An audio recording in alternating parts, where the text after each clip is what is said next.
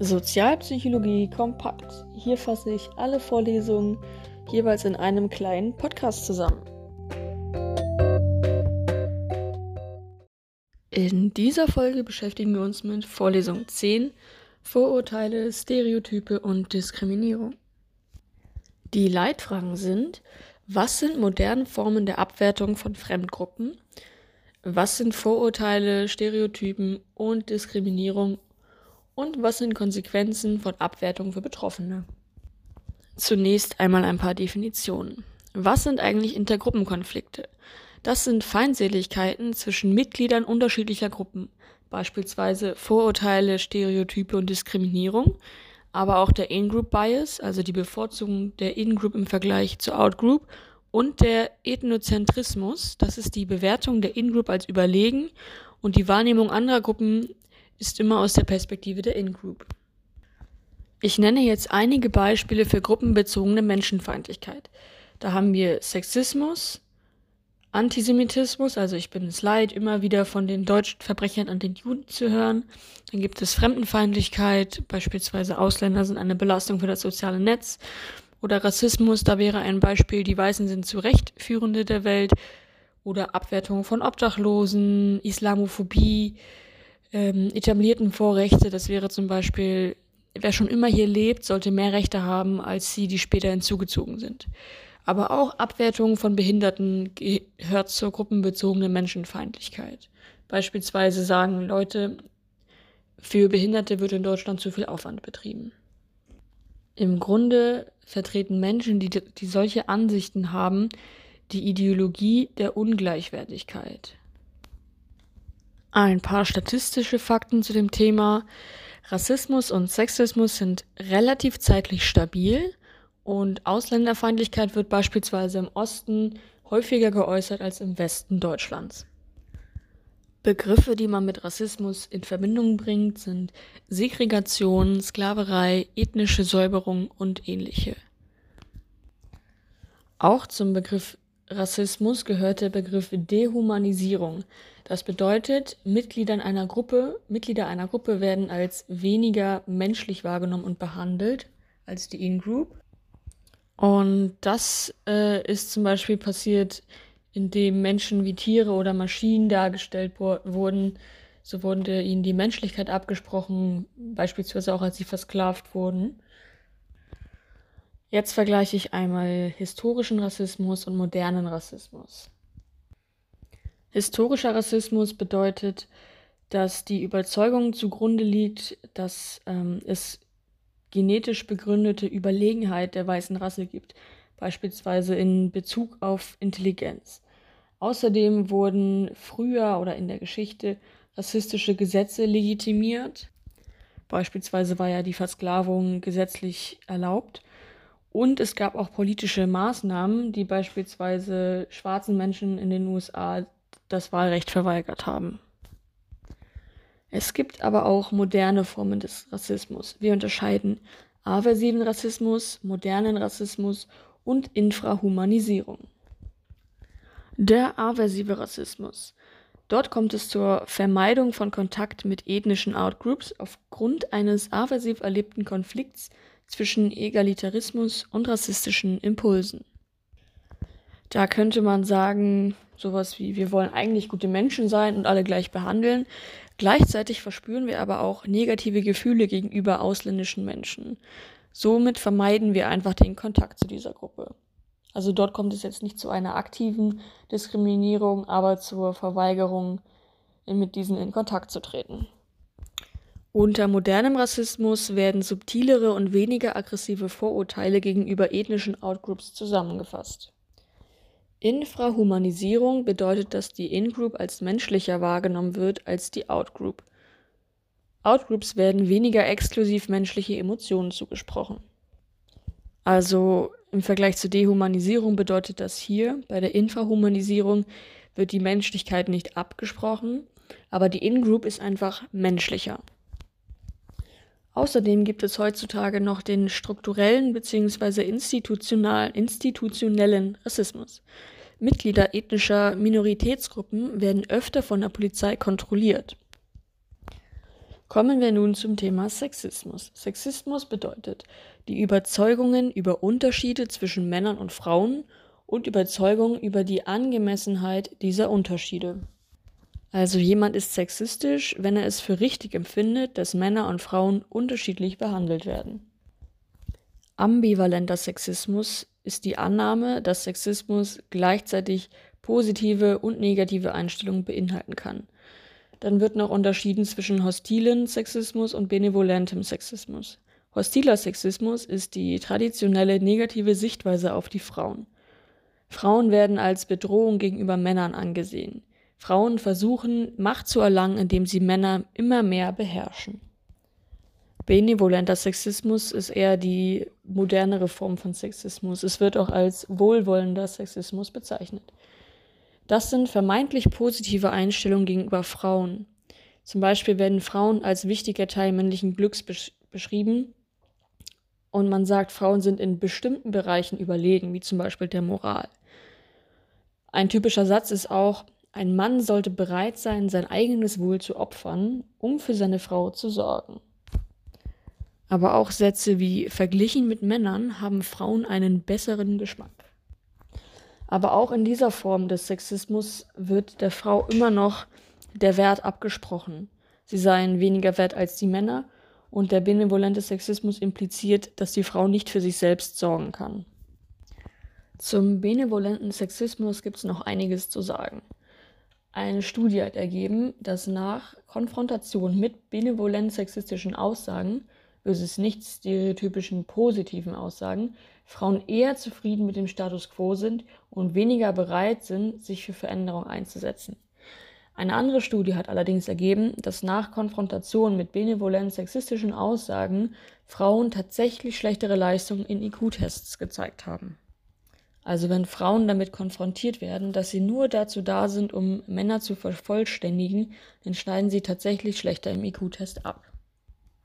Die Vertreter des benevolenten Sexismus schreiben den Opfern von Vergewaltigung nach einem Date auch eher Eigenverantwortung zu. Und sagen dann solche Sätze wie selbst schuld oder sie hätte sich nicht so anziehen sollen, sie hätte sich mehr wehren sollen oder solche dummen Aussagen. Ein anderer Begriff, der mit der Abwertung der Frau einhergeht, ist die Objektifizierung. Das bedeutet, dass Frauen in erster Linie anhand ihres Körpers wahrgenommen werden. Facism bedeutet, dass Gesichter von Frauen weniger prominent sind als die von Männern, dafür aber die Körper von Frauen prominenter als die von Männern. Außerdem werden Frauen als weniger kompetent wahrgenommen, wenn die Versuchsperson zuvor gebeten wurde, ihren Körper versus ihre gesamte Person zu beschreiben. Die Selbstobjektifizierung einer Frau erhöht die Unzufriedenheit mit dem eigenen Körper und reduziert auch die kognitive Leistung. Jetzt beschäftigen wir uns mit dem Thema Vorurteile. Ich wiederhole noch einmal die Definition zum Thema Einstellungen. Einstellung ist ja eine Gesamtbewertung eines Objekts, die auf kognitiven, affektiven und verhaltensbezogenen Informationen beruht. Also eine Einstellung basiert auf affektiven, kognitiven, verhaltensbezogenen Informationen. Und da ist das so, dass äh, Vorurteile sind quasi die affektiven Informationen, Stereotype sind die kognitiven Informationen und Diskriminierung sind verhaltensbezogene Informationen. Manchmal wird der Begriff Vorurteile auch fälschlich, fälschlicherweise als Synonym für Outgroup-Einstellung gesehen, also als Überbegriff für Stereotype und Diskriminierung. Wir gehen jetzt aber in dieser Vorlesung davon aus, dass Vorurteile nur die affektiven Informationen der Einstellung ausmachen. Das Ganze wird jetzt nochmal durch die verschiedenen Definitionen und Beispiele deutlich.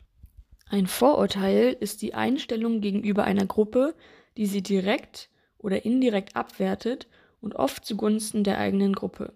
Es ist eine negative affektive Vorbewertung, auch Prejudgment genannt, über eine Gruppe. Man kann sie explizit oder implizit messen. Explizit wäre zum Beispiel die Frage, wie würden Sie generell Ihre Gefühle gegenüber Muslimen bezeichnen? Und dann muss man eben auf einer Skala einen Wert auswählen. Eine implizite Messung funktioniert beispielsweise über den impliziten Assoziationstest oder über affektives Priming, zum Beispiel mit der lexikalischen Entscheidungsaufgabe. Wichtig ist auch, dass Vorurteile nicht gleich Vorurteile gibt. Es gibt eine Vielfalt von ablehnenden Reaktionen auf andere Gruppen. Beispielsweise gibt es Furcht, aber auch Ärger, Ekel, Verachtung, Neid oder Schadenfreude. Also ein Vorurteil kann sich auf ganz verschiedene Art und Weisen äußern, also mit den verschiedensten Affekten. Wir sollten uns noch einmal den Begriff Gruppenemotion bzw. Intergruppenemotionen merken. Das sind als Gruppenmitglied erlebte Emotionen und sie drücken Gruppeninteressen und Bewältigungsstrategien aus. Sie können stellvertretend für andere Intergruppenmitglieder erlebt werden. Eine Voraussetzung dafür ist aber eine Identifikation mit dieser Gruppe.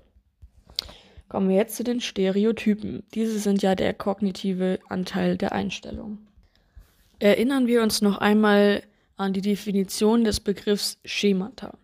Das sind ja kognitive Strukturen oder mentale Repräsentationen von Erwartungen über Objekte einer Kategorie. Und Stereotype ist auch eine oder sind auch kognitive Strukturen, die Erwartungen über eine soziale Gruppe enthält. Also Stereotype sind so ungefähr Schemata, die sich auf soziale Gruppen beziehen. Beispiele für Stereotype sind Deutsche sind pünktlich, humorlos, genau und effektiv.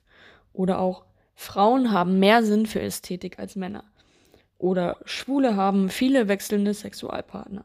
Oder Schwarze sind gute Sportler. Oder Arbeitslose sind faul. Oder Juden sind gute Geschäftsleute.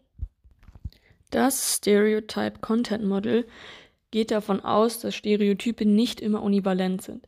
Es gibt also gemischte Stereotype, die sowohl positive als auch negative Aspekte beinhalten können. Und deswegen werden zwei fundamentale Dimensionen der Einschätzung von Gruppen unterschieden, nämlich Wärme und Kompetenz. Wärme ist die primäre Dimension des Inhalts von Stereotypen. Der kontextuelle Prädiktor ist der Wettbewerb. Also in eigenen Worten ausgedrückt bedeutet Wärme so etwas wie wollen die uns etwas Böses oder sind sie uns wohlgesonnen? Die zweite äh, Dimension ist die Kompetenz. Der kontextuelle Prädiktor ist hier der Status der Gruppe. Hierbei werden zum Beispiel Gruppen, die einen hohen Status haben, als kompetenter wahrgenommen. Und generell werden auch Gruppen, die mit uns im Wettbewerb stehen, als weniger warm wahrgenommen. Es werden jetzt hier vier Stereotype unterschieden. Ich lese jetzt einmal kurz vor und dann ordne ich sie jeweils mit Beispielen zu. Es gibt den paternalistischen Stereotyp, bewunderndes Stereotyp, verächtliches Stereotyp und neidisches Stereotyp. Das paternalistische Stereotyp, das wird mit hoher Wärme, aber niedriger Kompetenz wahrgenommen. Man hat Mitgefühl, Mitleid für diese Gruppe, das sind beispielsweise Hausfrauen. Das bewundernde Stereotyp, diese Gruppe wird bewundert, Sie hat, äh, wird mit hoher Wärme und hoher Kompetenz wahrgenommen und das ist beispielsweise die Eigengruppe. Das verächtliche Stereotyp wird als wenig warm und wenig kompetent wahrgenommen und wird verachtet und mit Ekel und Ärger begegnet. Zum Beispiel sind das Obdachlose. Das neidische Stereotyp ist zwar wenig warm, aber dafür sehr kompetent oder wird als wenig warm und sehr kompetent wahrgenommen und auf diese Gruppe sind wir neidisch und eifersüchtig. Das sind beispielsweise Juden. Dann kommen wir jetzt auch schon zum Thema Diskriminierung, also der verhaltensbezogenen Komponente von Einstellungen, also dem tatsächlichen Verhalten. Als Diskriminierung wird bezeichnet die negative Behandlung eines Mitglieds einer Gruppe aufgrund dessen Mitgliedschaft in dieser Gruppe. Es werden offene und subtile Formen von Diskriminierung unterschieden. Eine offene Form der Diskriminierung wäre beispielsweise, jemandem einen Job nicht zu geben, weil er einen Migrationshintergrund hat. Subtile Formen der Diskriminierung wäre beispielsweise keine Hilfe zu zeigen. Dann gibt es noch Tokenism und Reverse Discrimination. Tokenism sind Handlungen, die vermeintlich die Position der Outgroup verbessern. Beispielsweise wird einer Frau im Unternehmen eine Führungsposition gegeben aber die Situation der restlichen Frauen wird nicht verbessert. Es entsteht also der Anschein, dass die Frau dort einen höheren Stellenwert bekommen hat. Es bezieht sich allerdings nur auf diese einzige Frau. Reverse Discrimination ist beispielsweise, wir bevorzugen die Outgroup, um von der eigentlichen Diskriminierung abzulenken. Ein Beispiel dafür wäre, wenn jemand sagt, ich kann nicht rassistisch sein, ich habe doch einen schwarzen Freund. Die Bias Map ist die Weiterentwicklung des Stereotype Content Models. Auch hier werden auf der X- und Y-Achse wieder Wärme und Kompetenz unterschieden. Und hier unterscheidet die Wärme, wie wir uns aktiv einer Gruppe gegenüber verhalten, und die Kompetenz, wie wir uns passiv gegenüber einer Gruppe verhalten. Eine Gruppe, die als warm wahrgenommen wird, wird aktiv unterstützt und eine Gruppe, die als ähm, wenig warm angesehen wird, die wird aktiv angegriffen. Eine Gruppe, die als wenig kompetent wahrgenommen wird, die wird einfach bloß passiv vermieden ähm, und die als sehr kompetent wahrgenommen wird, die wird einfach toleriert oder auch bewundert. Im Grunde ist das hier wieder das gleiche wie im Stereotype Content Model. Also eine Gruppe, die ähm, als sehr warm und kompetent wahrgenommen wird, wird bewundert. Eine Gruppe, die als sehr warm, aber inkompetent wahrgenommen wird, hat, wird mit Mitleid empfunden. Eine Gruppe, die als wenig warm und wenig kompetent wahrgenommen wird, wird verachtet. Und eine Gruppe mit hoher Kompetenz, aber wenig Wärme, die wird beneidet. Ich habe es jetzt bewusst ins Deutsche alles übersetzt, damit das ein bisschen mehr verständlich ist. Ähm, aber ich weiß leider nicht, ob er jetzt hier erwartet, dass wir diese ganzen englischen Begriffe hier auswendig lernen. Kommen wir einmal zum Zusammenhang zwischen Diskriminierung und Vorurteilen. Lapierre hat 1934 eine Studie durchgeführt, wo er geguckt hat, inwiefern Verhalten und Einstellungen miteinander einhergehen. Er hat nämlich herausgefunden, dass zum Thema Einstellungen 90 Prozent der Gaststätten und Hotels, die er gefragt hat, angegeben haben, dass sie ein chinesisches Paar nicht akzeptieren würden. Dann hat er das tatsächliche Verhalten beobachtet und herausgestellt, herausgefunden, dass nur 0,4 Prozent der Gaststätten wirklich dieses Chines oder ein chinesisches Paar abgewiesen haben. Das heißt, oftmals herrscht eine hohe Diskrepanz zwischen Einstellung und dem Verhalten. Also auch wenn man Vorurteile hat oder Stereotype über eine Gruppe, heißt das nicht immer gleich, dass man diese auch tatsächlich diskriminiert. Eine Meta-Analyse von Schütz und Six zum Zusammenhang zwischen Diskriminierung und Vorurteilen fand in 60 Studien äh, im Mittel einen Effekt von Punkt 29. Jetzt wissen wir ja, was Diskriminierung, Stereotype und Vorurteile sind. Aber welche Konsequenzen hat diese Art der Abwertung überhaupt für die Betroffenen? Eine Meta-Analyse hat gezeigt, dass erlebte Diskriminierung psychische und physische Gesundheit beeinflusst. Mediatoren in dem Zusammenhang sind auf jeden Fall das Gesundheitsverhalten unter Stress erleben. Es stellt sich auch die Frage, ob das Cortisol-Level da wieder eine Rolle spielt. Man nimmt an, dass Stress zur Veränderung des Cortisol-Levels führt und dass das auch irgendwie eine Rolle spielt. Moderatoren in diesem Zusammenhang sind unter anderem auch die protektive Wirkung von Identifikation, Social Support und das aktive Coping. Also inwieweit es wirklich zu psychischen und physischen Folgen kommt durch Diskriminierungserfahrung, hängt einfach auch davon ab, ähm, inwieweit sich die Person wirklich mit dieser diskriminierten In-Group quasi identifiziert, ähm, aber auch, ähm, ob die Person vielleicht Social Support erfährt, ob sie ein gutes soziales Umfeld hat, vielleicht einen Partner, der einem ja eine Schulter bietet oder wie gut auch die eigenen Coping-Strategien sind. Ich würde jetzt einfach mal behaupten, dass eine wenig resiliente Person anfälliger ist für physische und psychische Folgen nach einer Diskriminierungserfahrung. Es hat sich aber auch gezeigt, dass aktuelle Diskriminierungserfahrungen relevanter sind als chronische Diskriminierungserfahrungen und auch als lebenslange Diskriminierungserfahrungen. Außerdem zeigte sich, dass subtile Diskriminierung mehr Stress verursacht als offene Diskriminierung, eben weil dieser Stress nicht eindeutig zu bewerten ist. Also man weiß, also man ist sich irgendwie nicht unsicher, warum hat die Person das jetzt gerade zu mir gesagt, will sie mir was Böses Und das erhöht einfach das Stresslevel mehr, als wenn jemand dir direkt ins Gesicht sagt, dass du doof bist. Kommen wir jetzt noch einmal zum Rejection Identification Model von Branscombe et al. 1999.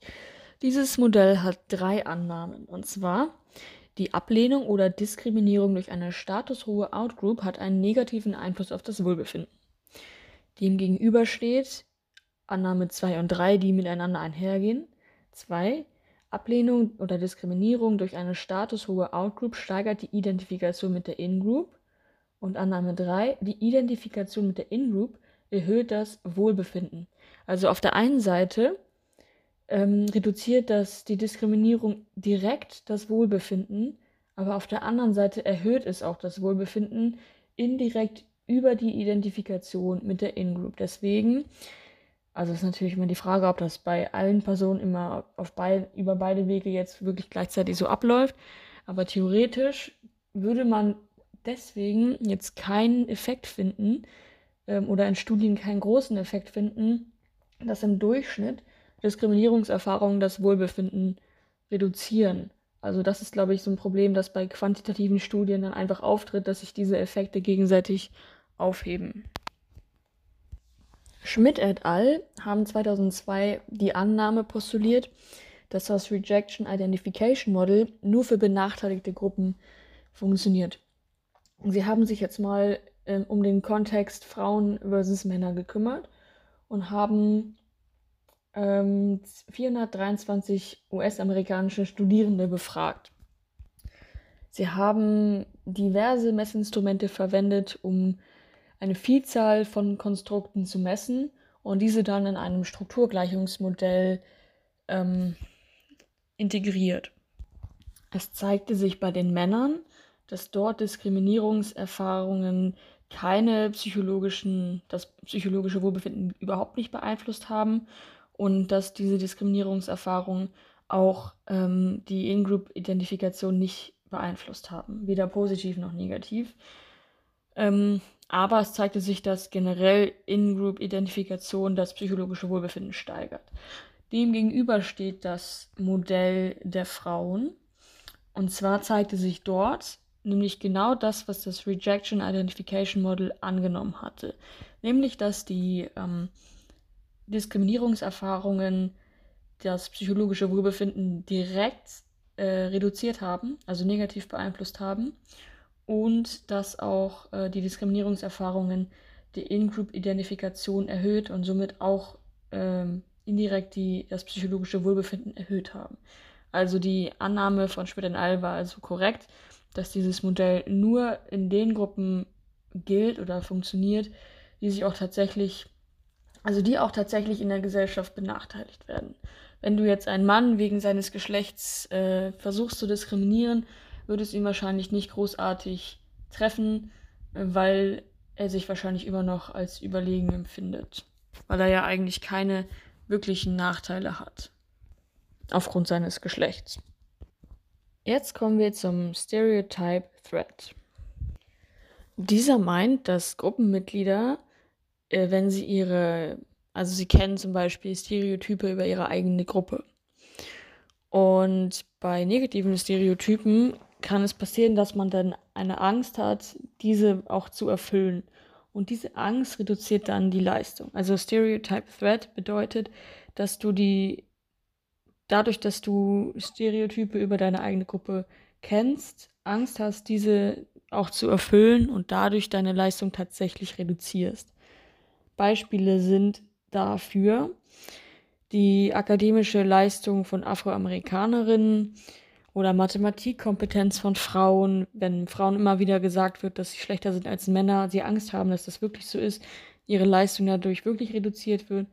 Aber auch ähm, funktioniert dieser Effekt bei Intelligenz von Menschen aus Familien mit niedrigem sozioökonomischen Status, aber auch bei der Gedächtnisleistung älterer Menschen. Also die Konfrontation mit diesen Stereotypen verringert dann wirklich die Leistung, wenn die Personen eine Angst haben, diesen Stereotypen zu entsprechen. Zu dem Thema wurde auch eine Studie an deutschen Schulen durchgeführt. Da war die Theorie, dass der Stereotype Threat ähm, eine Bedrohung der sozialen Identität darstellt. Und diese Bedrohung der sozialen Identität könnte zwei Coping-Strategien auslösen. Zum einen die erhöhte Identifikation mit der Gruppe und zum anderen die reduzierte Befürwortung des Stereotyps. Methodisch wurde so vorgegangen, es gab ein 2x2-Design. Also ähm, es gab zwei Variablen mit jeweils zwei Ausprägungen. Zum ersten wurde ethnisch zwischen deutschen und türkischen Schülern unterschieden und zum zweiten entweder wurde die, der Stereotyp vorher aktiviert oder er wurde vorher nicht aktiviert. Die Manipulation der Aktivierung des Stereotyps wurde so gemacht, dass der einen Gruppe gesagt wurde, es gibt Leistungsunterschiede in diesem Test zwischen deutschen und türkischen Schülern und es gibt, oder der zweiten Gruppe wurde gesagt, es gibt keine Leistungsunterschiede. Und das Ganze wurde mit 230 Neunklässlern auf einer deutschen Realschule gemacht. Die Ergebnisse zeigten, dass wenn der Stereotyp vorher aktiviert wurde, nur bei türkischen Schülern es tatsächlich zu einer schlechteren Leistung in dem Mathe-Test kam, sie sich auch höher, also die Identifikation mit ihrer In-Group höher war und ähm, es eine äh, reduzierte Befürwortung des Stereotyps gab. Die Annahmen wurden demnach bestätigt. Zum Abschluss des Themas oder dieser Vorlesung kommen wir noch einmal zum Pygmalion-Effekt von Rosenthal und Jakobsen. Dies ist der Vorläufer des Rosenthal-Effekts oder auch Versuchleiter-Effekt. Beim Pygmalion-Effekt war es so, dass die Lehrer Informationen über besonders talentierte Schülerinnen bekamen. Die Schülerinnen wurden zufällig ausgewählt und die Lehrer entwickelten dann stereotype Erwartungen. Also es wurde gesagt, so, ihr habt jetzt hier fünf, diese fünf Schüler haben eine Hochbegabung. Ähm, direkt vorab muss man einmal sagen, dass das nicht immer replizierbar war. Aber es zeigte sich, dass wenn die Lehrer annehmen, also man sich glauben ließ, die Schüler seien hochbegabt, sich die objektive Leistung der Schüler wirklich ähm, verbesserte. Und man nimmt an, dass hier die selbsterfüllende Prophezeiung wirkt, und zwar, dass die ursprünglich falsche Erwartung zu ihrer eigenen Bestätigung führt.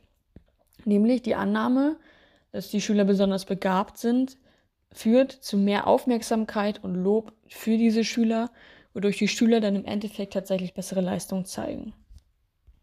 Das war's mit Vorlesung 10.